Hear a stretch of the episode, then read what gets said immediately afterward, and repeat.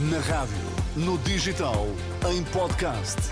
Música para sentir, informação para decidir.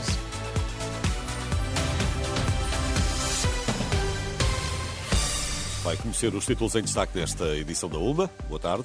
Boa tarde, sábado de campanha com as referências antigos líderes do PSD a dominar as conversas de campanha. Reportagem dos repórteres da Renascença nesta edição à uma da tarde. Um sábado de chuva, a campanha inteira a rolar e para os líderes dos principais partidos, sobretudo no centro e norte do país. Na AD, a caravana de Luís Montenegro recebe hoje ao almoço a presença de Rui Moreira. Esta manhã, o líder do PSD esteve no Mercado de Amarante, onde por pouco não se cruzou com alguém que sabe o que são pedras no caminho. Reportagem de Manuela Pires. Está a chover em Amarante. No mercado não anda muita gente, mas há por aqui esta manhã vários candidatos. O primeiro a chegar foi Tino de Rãs, é uma estrela, por aqui o candidato do Rio. Eu posso não ser um fora de série, mas orgulho de ser um fora de sistema.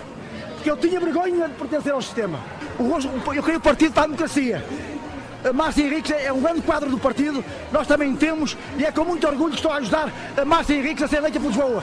Eu sou casado pelo Porto, eu sou tão importante no partido, sendo presidente ou sendo chega-rebos. Dino de Rãs traz consigo uma cesta cheia de pedras, é isso que dá aos eleitores. Eu tenho muito respeito por quem faz caminhos, mas quem faz caminhos, é o meu caso, também posso caminhar neles. E há muita gente que pensa que um calceteiro, um tatuador de chãos, não pode caminhar nos caminhos que faz para os outros. E aquele caminho que é o caminho seguro, vai-nos levar ao Parlamento.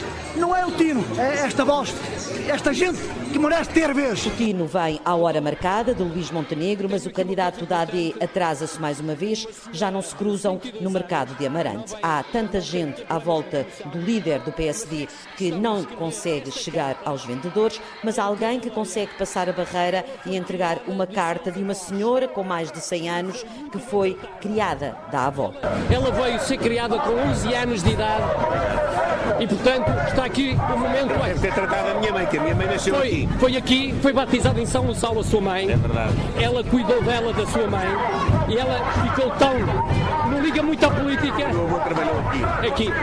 E ela fez questão. Obrigado. A caravana segue agora para um almoço na Trofa. O convidado de honra é Rui Moreira, o presidente da Câmara do Porto. Tem sido assim ao longo de toda esta semana. São muitos os convidados para os comícios da campanha da AD que, a maior parte das vezes, muitas vezes mesmo, ofuscam a mensagem de Luís Montenegro. Reportagem amarante de Manuela Pires. Já foi após uma visita ao Centro de Investigação de Montanha em Bragança que Pedro Nuno Santos, líder do PS, foi confrontado com o artigo de opinião de Cavaco Silva, publicado este sábado em apoio à AD. Não, não esperaria apoio, com certeza, não é? E acho que nenhum. E acho, e acho, acho que isso não, não. Acho que ninguém esperaria apoio e, portanto, isso é normal. Aquilo aquilo que do Nuno Melo foi, foi agradável, também isso de facto também não esperava, é, é verdade. Mas o, o, que é, o que é importante é nós estarmos, assistirmos a uma AD que promete mudança, mas a única coisa que tem para apresentar ao país são as caras do passado. Pedro Nuno Santos é esperado na campanha do PS no comício do uh, Porto. Uh, aliás, António Costa é esperado na campanha do PS no comício do Porto. Pedro Nuno Santos diz que não é uma cara do passado. Esta hora, André Ventura tem agendado um comício em Coimbra. A Rui Rocha, líder da Iniciativa Liberal, aconteceu também um desencontro com outros candidatos do mercado municipal de Braga, círculo onde é a cabeça de lista. Quando chegou, já José Luís Carneiro do PS tinha ido embora, assim como Hugo Soares do PST. No mercado estava apenas o Chega, que toca o bombo, e Rui Rocha entrou por uma porta diferente. É a porta por onde eu costumo entrar e, portanto, mantive o ritual da, da, visita ao mercado que faço pontualmente quando estou em Braga. O líder da Iniciativa Liberal está em casa e parece ser já um cliente conhecido no mercado. Carminda, estamos a atrapalhar muito. O Rui só vi passar uma ou duas vezes. Mas a esposa, a esposa. Fez algumas compras. Cenouras e couve-flor. Mais adiante comprou pão. Mostra lá que ele é. Carneiro também passou por aqui. Quem? José Luís Carneiro também passou por aqui. Possível, mas não conheço. Quem é esse Carneiro?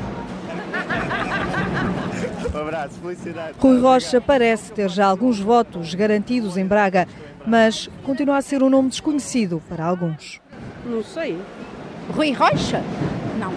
As compras estão feitas. Espera lá, 2, 3, 70, 80. Fico-lhe a dever 10 Não, não, não, cêntimos. já me está a dar mais. 39. Ai, 39, então dá. Resta saber se o investimento no mercado municipal de Braga trará bons resultados. Reportagem de Filipe Ribeiro. Já Paulo Raimundo dedicou amanhã à fiscalização política de uma obra, o IP8, em pleno Alentejo. Reportagem da Cristina Nascimento. Entre chuva e vento, Paulo Raimundo parou perto de um troço já meio erguido daquilo que seria o IP8, uma via para muitos considerada essencial para melhorar as acessibilidades no distrito de Beja e que permitiria ligar Sines até à fronteira em Vila Verde de Ficalho, mas que mal saiu do papel. Já foram gastos vários milhões na infraestrutura, mas a obra parou. O PSD e o CDS pararam a obra, travaram a obra e o PS agarrou nessa bandeira e manteve, eh, olha, manteve isto tal e qual como está. Que até, até é uma vergonha, eh, uma vergonha, eh, uma vergonha e uma afronta a toda esta gente que vive e cá trabalha no Distrito de Beja e no, e no Alentejo. Ainda ontem ouvimos uma expressão que foi, temos muito orgulho nestes tempos da Troika. Alguém disse isso, não é?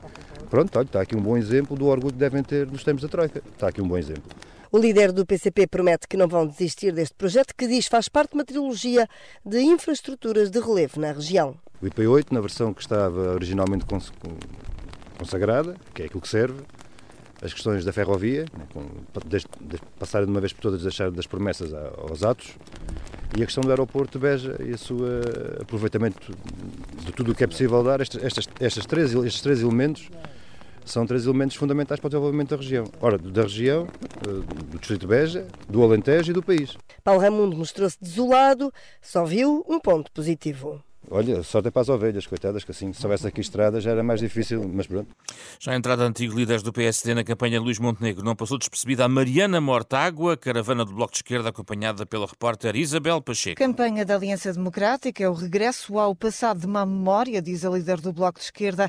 Exemplo disso foi a entrada de Durão Barroso na campanha, que veio dizer estar orgulhoso da Troika. Um insulto, diz Mariana Mortágua.